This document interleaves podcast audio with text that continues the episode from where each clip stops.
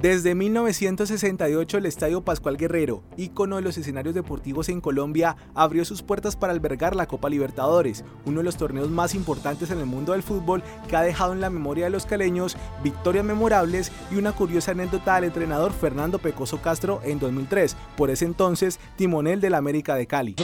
intenta lateral ofensivo para River.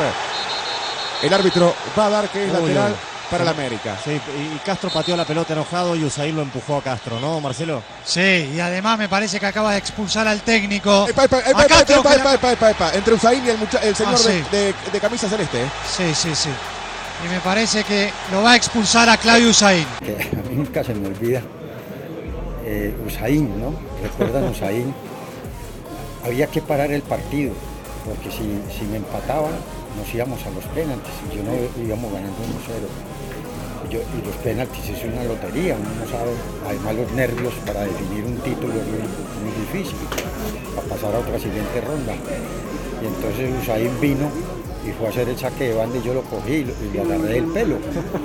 y ahí lo sostuve. El boom del Pascual y la gloria eterna se dio en la primera final de un equipo colombiano, con el azucarero como protagonista y la obtención del primer campeonato local escarlata, lo que le dio la chance de disputar Libertadores. Víctor Lugo y Ángel María Torres, glorias de América y Cali respectivamente de finales de los 70, contaron las expectativas de los equipos en ese momento. Pues nosotros a pesar de tener un buen equipo y contar con buena, buena nómina, pues siempre los equipos de afuera eran, eran, eran un poco más, cierto, más fuertes y esto a veces hacía de que nosotros no pudiéramos obtener e-, ese, esos eh, objetivos de, buscar pues la, copa como en realidad la queríamos. El hincha del Cali es, y todos los hinchas de, los equipos son muy exitistas. Cuando las cosas no van mal, pues eh, recriminan y cuando las cosas van bien, pues eh, llenan los estadios y afortunadamente pues nosotros eh, teníamos eh, buen equipo y, la afición nos, nos, seguía siempre en todos los estadios de Colombia.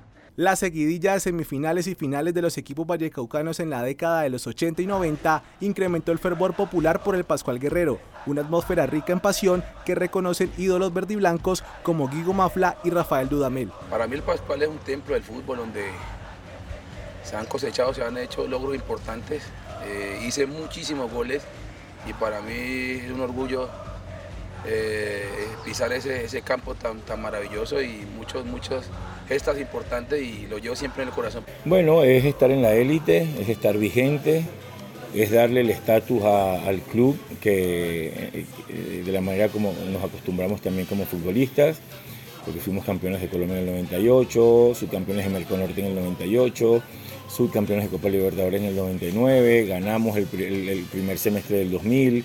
Es el estatus, los equipos grandes tienen que estar siempre en, lo más alto, permanecer compitiendo internacionalmente, es lo, que, es lo que intentamos hacer.